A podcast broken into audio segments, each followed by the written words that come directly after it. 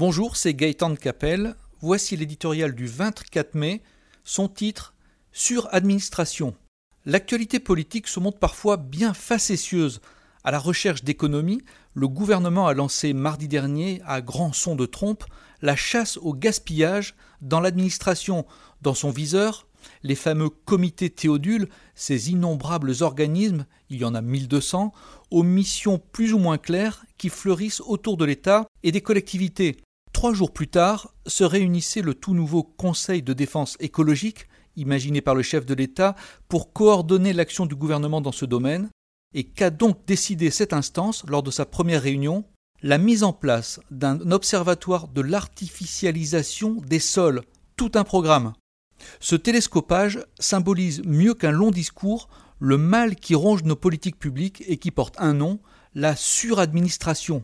Pratiquée à droite comme à gauche, elle consiste à empiler les instances, à créer de toutes pièces d'inutiles doublons et à fabriquer de coûteux millefeuilles.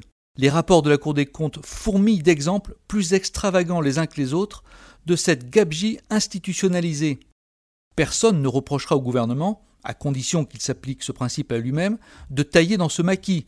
Pour être tout à fait honnête, il n'y trouvera pas les milliards qu'il cherche pour enflouer les caisses de l'État. Mais dans un pays qui croule sous les déficits et sous la dette, il n'y a pas de petites économies.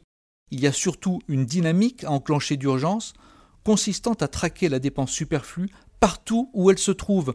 Le gouvernement prétend vouloir restaurer les finances publiques. Pour cela, il faudrait réduire le nombre de fonctionnaires, repousser l'âge de la retraite et revoir les aides sociales. On en est loin.